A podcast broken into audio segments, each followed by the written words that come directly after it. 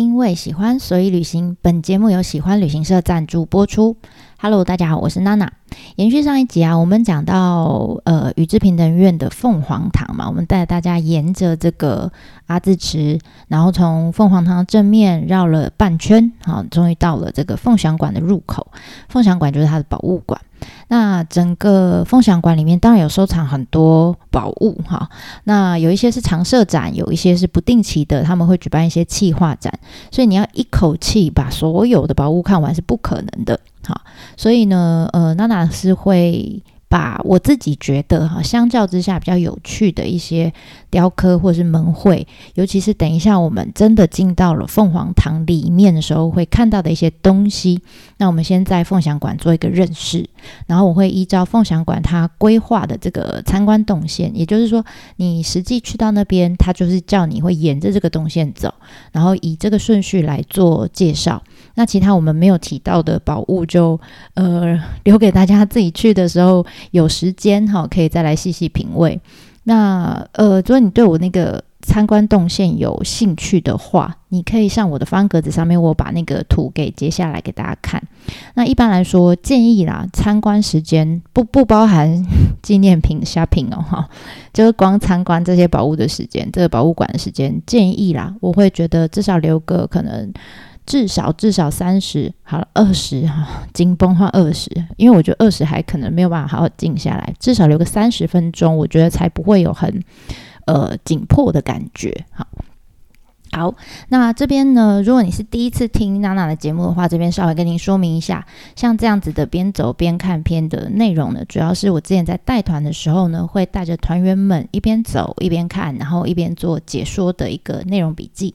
那如果你是还没有去过的人，建议你可以先听听看。然后以后实际上呢，你有到有机会到这个宇治平等院的时候，就建议你可以带这一篇 podcast，然后边走边看边听，而且走到那个凤翔馆，就是博物馆里面，旁边很安静，你戴着耳机还是可以听哦。好，然后呢，如果你是去过的人的话，那就只好哈，我们闭上眼睛，当做一个旅游的回忆哈，来好好的这个回想一下你当初看到的东西是不是长这样子呢？好。来，那呃，我们刚刚就说上一集啊，我们是在这个呃外面哈，就户外的空间。那难免有些人在照相啊，有些人在这个聊天啊等等哈，会比较吵闹一点。但是很神奇哈，在你推开这个凤翔馆的门以后，你会发现那个空间就是一个很挑高的空，然后呃很挑高的一个廊道，一个混凝土的廊道。然后呢？呃，你不知道为什么，因为它挑高哈，你进去，你只要随便有点声音，就会很大的回音哈，所以你会发现，你一走进去之后，那个大家本来哇哇哇讲话很大声，就一进去马上有回音的时候，你自己也会吓到。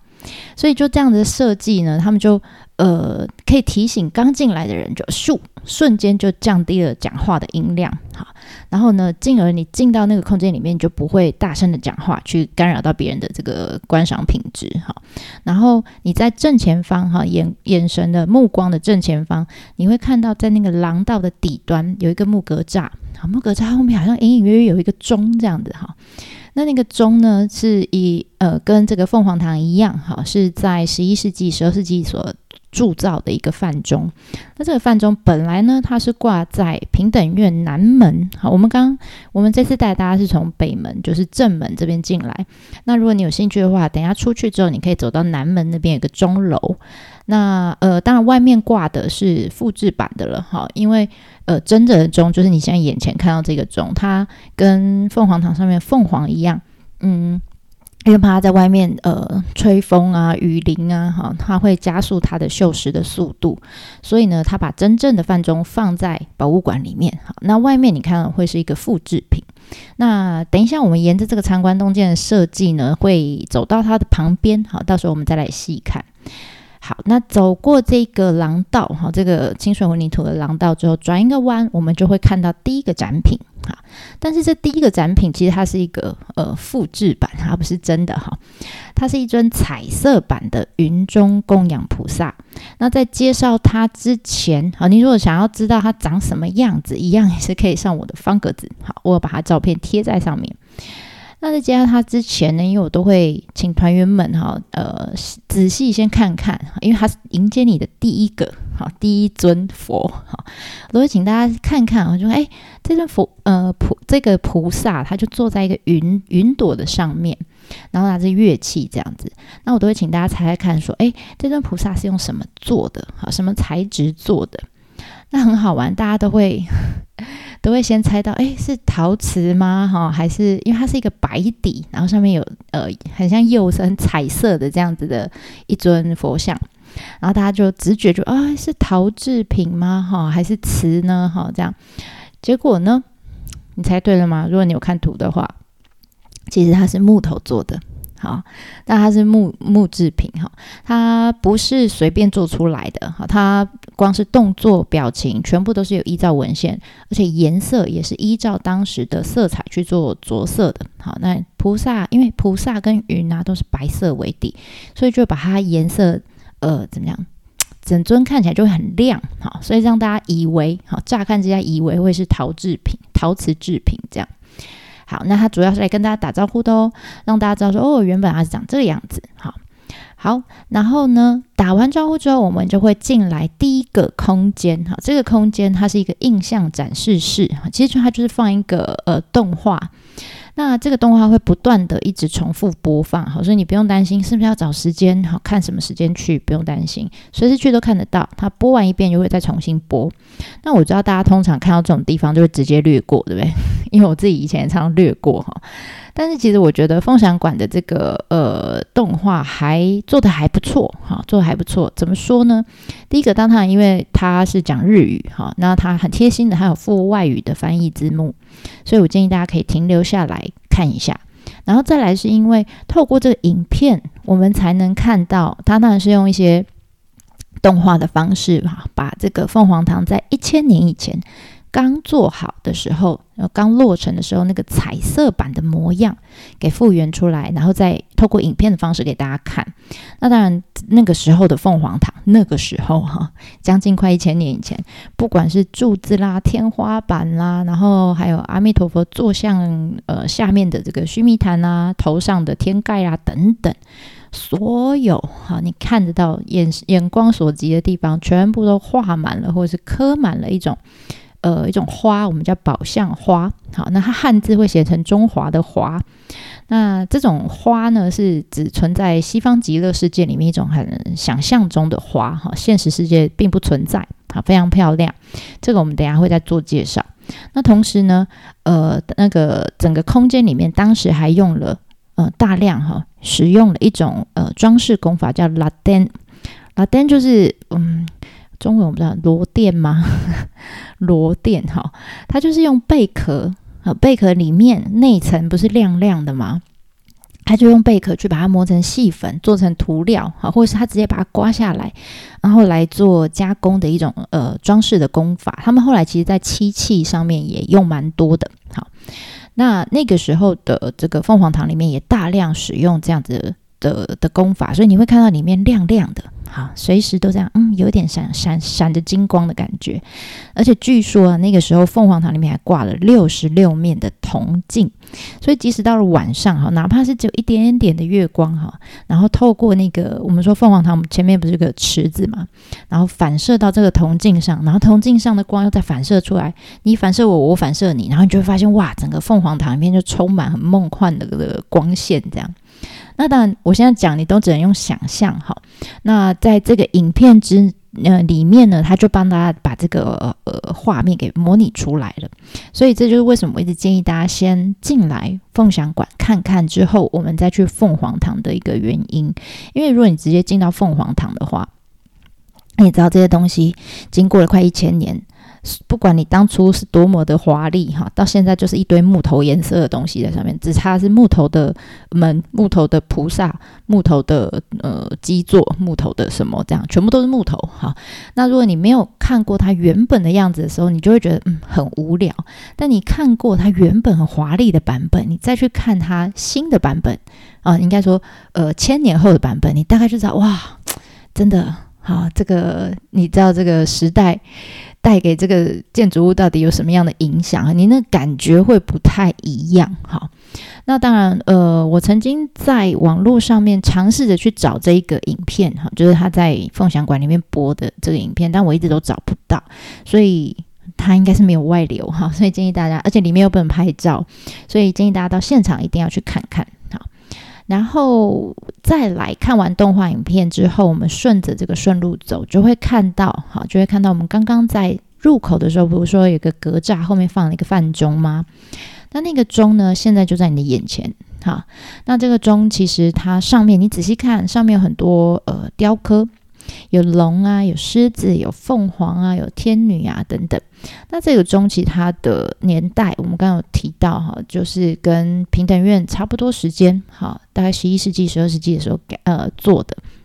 那当然那个时候呃受到中国的影响还呃，尤其是唐朝的影响还蛮多的。所以你可上次我带一个团员哈去，他就说 嗯。上面这个女生哈，画起来就是肉肉的，那 真的就是很唐朝这样子哈。我不知道大家觉得怎么样，如果有机会好现场去看看。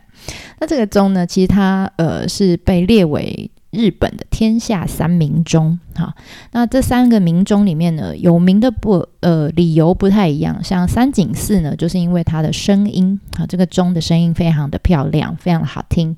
那这个我们现在在平等院看到这个钟，这个饭钟呢，它就是以它的姿态最优美为呃为名这样子。所以大家记得去看一下它从上到下所有的这个雕刻，而且呃，我觉得美术馆非常的应应该说。博物馆非常的用心哈，这个博物馆非常用心，他们对每一个展品的背景，包括它背景的空间的颜色啦，还有照明的设计啦等等，都呃花了很多心思哈。他们用不同色温的 LED 光线啊，然后不同的角度啊等等，他们都尽可能让这个钟的颜色哈更忠于原味哈。然后而且呢，尽量让上面其实它雕刻有点。呃，浅浅的了哈，因为时间的关系，它透过光线的方式让它看起来更立体、更生动，所以大家可以在这边稍微可以绕着这个钟走一圈哦，哈，它就很近，哈，就在钟的旁边，就是它的呃参观的这个路径。好，那看完这个钟之后呢，我们就会来到气画展的这个展示间。那气画展当然里面有很多。不同的会随着不同的时期哈，不同的主题来更换里面的展品，但是不变的是里面就是有一对国宝，它永远都会在里面。我这样讲一对，大家应该就 对不起，这样讲一对，大家应该就知道嘛，就是原本站在凤凰堂屋顶上面的那一对凤凰，好，他们把它搬进来了，让他们在里面住的好好的，不要受外面的这个风吹雨淋。好，那原本是呃这个站在屋顶上你是看不到，你只能远远看他们。那现在搬到你眼前，你还是可以，你就可以绕着他们走，哈，绕一圈这样。那你可以仔细看哈，其实它从你看近看，你才会发现哦，原来凤凰的头、身体啊、脚啊，到它的翅膀、羽毛，哈，每一片的羽毛，它们是怎么拼接出来的？而且你甚至，因为它们原本都是金色的。他们外面都会有那个贴金箔哈，然后当然他们站在那么久了哈，快一千年了哈，所以上面的金箔都已经褪去了，但是其中还有一只哈，在脖子就是它胸膛上面还稍微留有一点点点点点的金色啊，大家可以仔细去看一下，有一只我觉得非常比较明显的哈，我觉得非常有趣，大家可以去看看，然后想象它哦，它原本应该是金光相像很威风的样子，这样哈。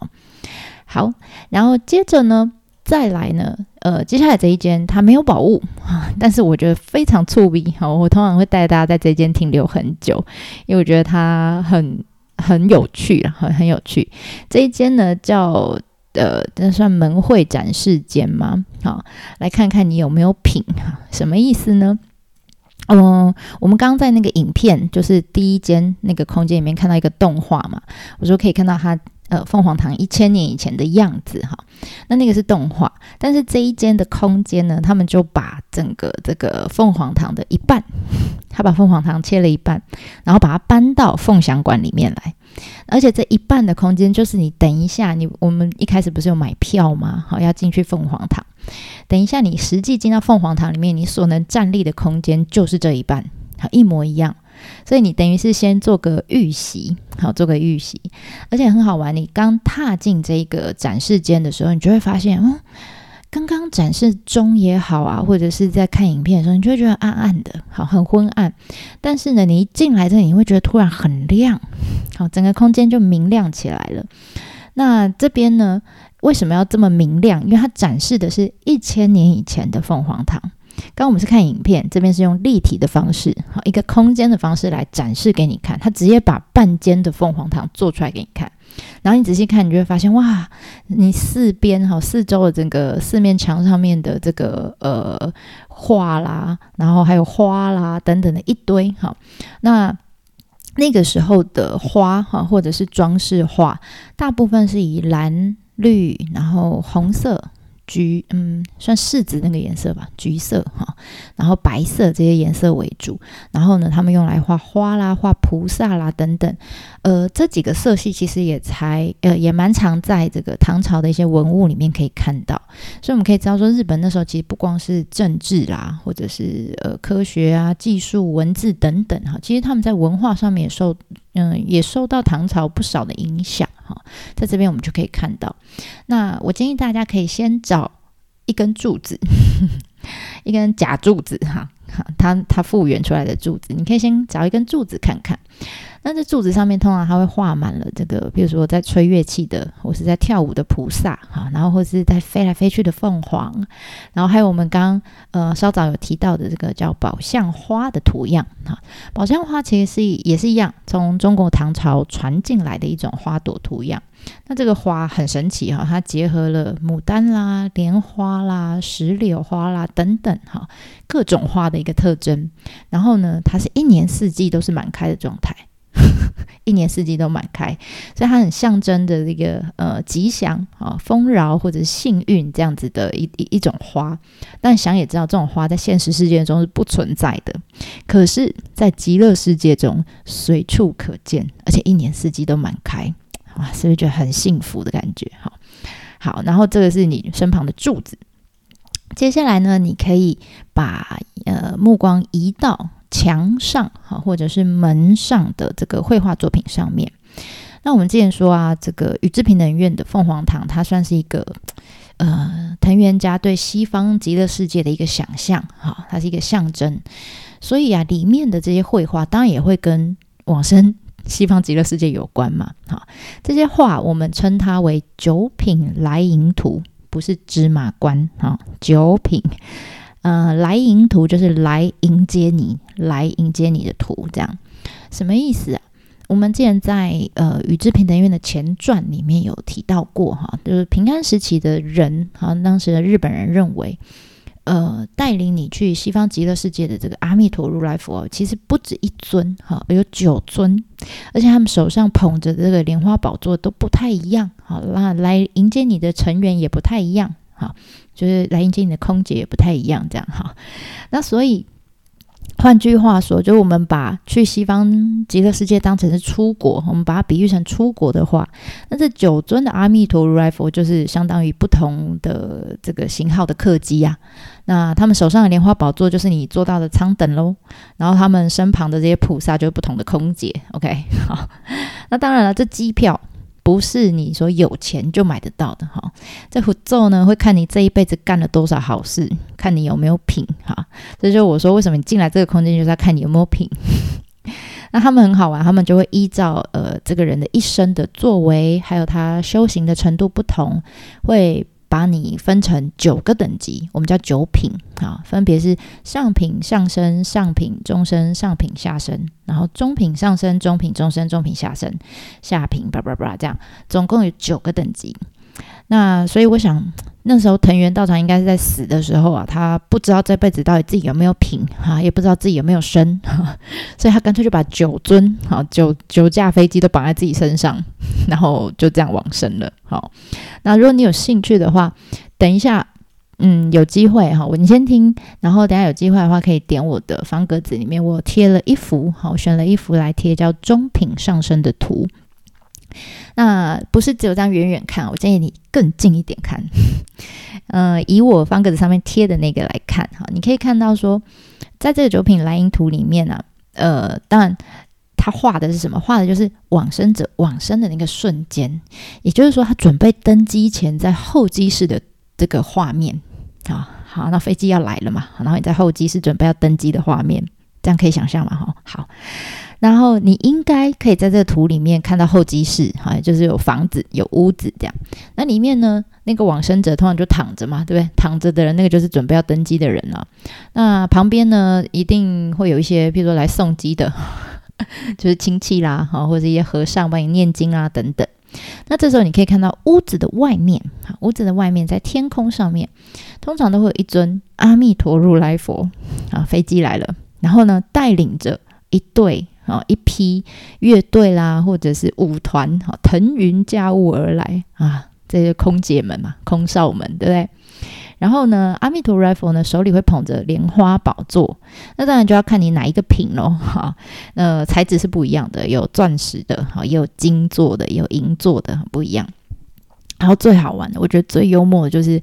呃，这个时候阿弥陀如来佛呢，你要怎么登基哈？他会用眼神看向这个往生者，看向这个登基的人。你说，嗯，那那你怎么知道他眼神在看哪哈？因为这个画里面有画出来。很可爱，他把阿弥陀如来佛的这个视线用几条这个线条把它画出来，就很像一道镭射光这样。好，然后那个佛光就会照在往生者的脸上，我觉得非常的幽默，大家一定要看那个线。然后这时候呢，你呃看到在阿弥陀佛旁边的这些乐队啊舞团，其实就是我刚刚我们刚在门口看到的那个云中供养菩萨。好，他们有些是拿乐器，有些在跳舞，这样，然后你就觉得哇，这每一幅画里面好像都会飘出音符，然后要动起来的那个感觉，你就很觉得很奇怪哦。虽然这画里面是有人要往生了，可是你会觉得充满了喜悦，非常幽默的一些画哈。那换句话说了，我们在这个空间其实就是这样，呃，我们刚刚在呃，应该说我们现在。嗯，应该说等一下哈，真实进到凤凰堂的时候，你要想象那个时候的人哈，他就在凤凰堂里面看到这个二维空间的这个绘画，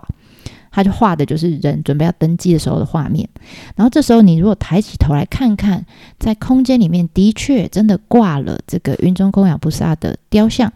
然后中间呢也的确哈，你身旁就有一尊阿弥陀如来佛的这个很大的坐像。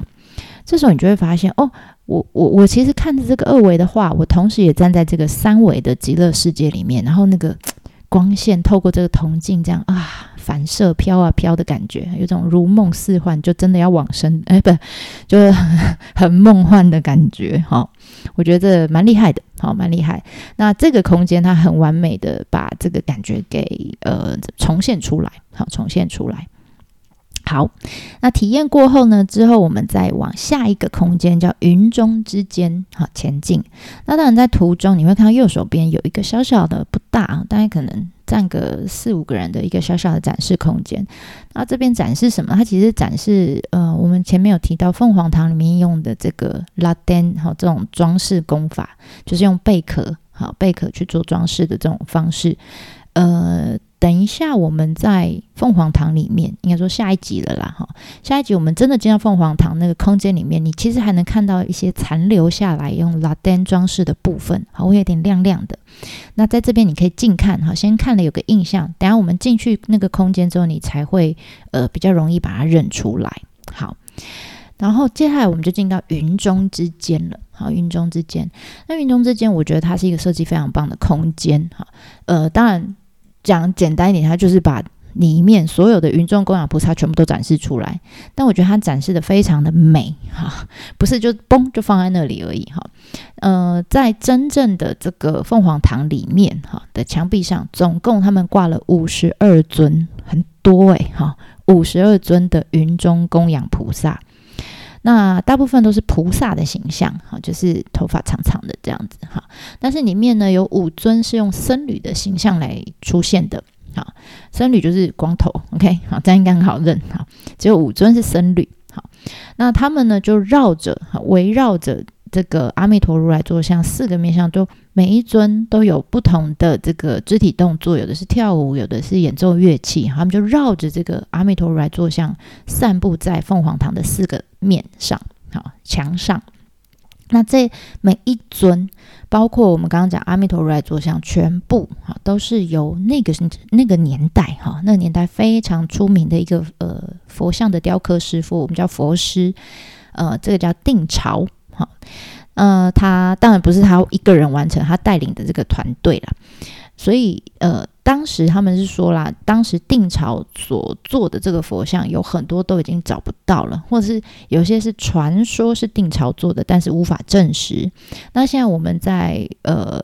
凤凰堂里面看到的这些佛像，还有阿弥陀如来坐像，全部都证实，呃，是目前最古老的，然后确定是定朝他们做的这些佛像。好，所以每一尊都是国宝，五十二尊。加上阿弥陀如来坐像，全部都是国宝哈。而且呢，经过这么久呢，快一千年的时间，其实当然这些佛像上面颜色早就褪掉了哈。但还好的是，他们呃每一尊的表情啊、动作啊都保存的非常完整，而且他们手上拿的乐器也都很完整。好，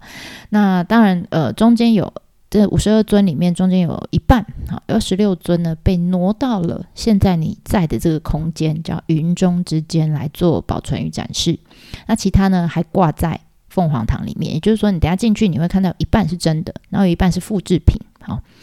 那但你在凤凰堂里面，你会觉得，那我要去真的空间看啊。可是真的空间，你看到的时候，它其实挂在墙上很远，哈，你没办法细看它。可是你在凤翔馆里面。他们会把这个几其中几尊佛，呃，这个菩萨位置降得很低，就在你的眼前，就像我们刚刚看到那个凤凰一样，所以你可以很近距离的细看这些菩萨的像。然后，当然有一些也是高挂在墙上的，可是跟挂在凤凰堂里面感觉不一样。他们这边设计的就是。在一面白色的墙上，然后透过一样也是透过照明的设计，让它看起来好像就是浮在云里面那种感觉。我觉得，嗯，它展示的方式哈手段非常的精彩，所以这边大家可以呃留点时间在这边看一下。当然，他对那个时候的这些佛像所呃这些菩萨所拿的乐器啊等等都有一些说明哈，那个就就不特别跟大家讲，大家有机会可以自己去看。好，那基本上在看完云中之间之后呢，呃，大致上好，整个展间的内容大概就结束了。那这时候我们都还在地底下哈，然后呢，你就会看到一个楼梯，沿着楼梯往上走呢，你就会发现哦，它有好多很漂亮的凤凰堂，譬如在日落时候的照片，好，都非常美。那你一边看这些照片呢，一边往楼上走，迎面而来的。好，刚刚是一片宁静，对不对？结果呢，迎面而来，你走到二楼，你就会发现一片杀戮。为什么呢？因为走上来以后，这个空间就是宇智平等院的纪念品专卖店。这时候大家就疯了，刚刚都很文艺青年，对吧？就一上来马上变菜奇亚的欧巴桑。为什么哈？因为我觉得宇智平等院纪念品做的非常的精致，而且很有创意，又跟得上时代潮流，跟一般的寺庙不太一样啊，我觉得很好玩。那当然一些常见的什么钥匙圈那也有啦，哈，杯垫这种手帕一定会有，但是比较现代的，它会做一个，我我之前很喜欢买，它有一个金色的薄薄的书签，然后它是呃要怎么讲？我不知道他那个用什么材质，就扁扁一片这样，但是他会用镂空的方式把这个凤凰糖画在上面，或是把凤凰哈镂空的方式，有点像是那个叫什么啊纸纸雕吗？啊，就是会镂空的那种书签，我觉得非常漂亮，我很喜欢买那个来送给别人。我不知道现在还有没有。然后当然还有纸胶带，然后还有一个我印象最深刻，我没有买过啦，但我觉得很有创意哈。呃，我们刚刚不是说云中供养菩萨有五十二尊吗？五十二，我不知道大家想到什么，他把它做成一个纪念品，叫扑克牌，很聪明诶。对啊，五十二尊是不是就是一副牌？但我不知道鬼牌是谁，因为我没有买过，可能是阿弥陀 阿弥陀如来佛吧，我不知道。大家有买的话再告诉我哈。好，那当然还有。很多啦，这些就留给大家自己看，慢慢逛，好不打扰大家。那我只是想要提醒大家说，这里面的东西都是外面买不到了，好，你你只有在平等院里面才买得到，所以千万要下好离手，不要后悔，不要说啊，我等下去外面看，没有，真的就是只有里面才有。OK，好，然后最后呢，嗯，我其实有尝试找。这个宇智平等院他们官方的这个介绍影片，但我真的找不到哈。啊，我觉得他们好隐秘哦，好秘密，就里面的东西真的你在网络上都找不到。但是呢，我找到了一个影片是 Panasonic 他们做的。为什么他们要做跟凤翔馆有关的影片呢？是因为他们就是帮凤翔馆。设计照明的公司，所以他们主要当然就是要宣传他们哇，在灯光照明设计上面多用心又多用心哈。但不能否认，真的他们，因为他们很用心、很细微哈，有些我们根本没注意到的地方，他就都注意到了。所以，嗯，很好玩的就是你真的呃，整个逛下来，你会觉得。不知道为什么你就觉得好舒服，然后很 peace 的感觉，但你不知道为什么哈。其实我觉得灯光照明设计真的是有很大的影响。那整个影片里面其实有出现过很多我们刚刚提到的，像是呃范中啦，或者是凤凰啊，或者是呃那个云中供养菩萨等等哈，这些其实在也。影片里面的咻咻咻都有出现，那所以有兴趣的人，我会把链接贴在我的资讯栏里面，那可以大家可以进去点，大概影片十分钟左右吧，哈，或者是我方格子里面也会贴，有兴趣的人就可以进去看一看。好，那我们今天就先介绍到这边喽，那我们下次见啦，对我马达呢。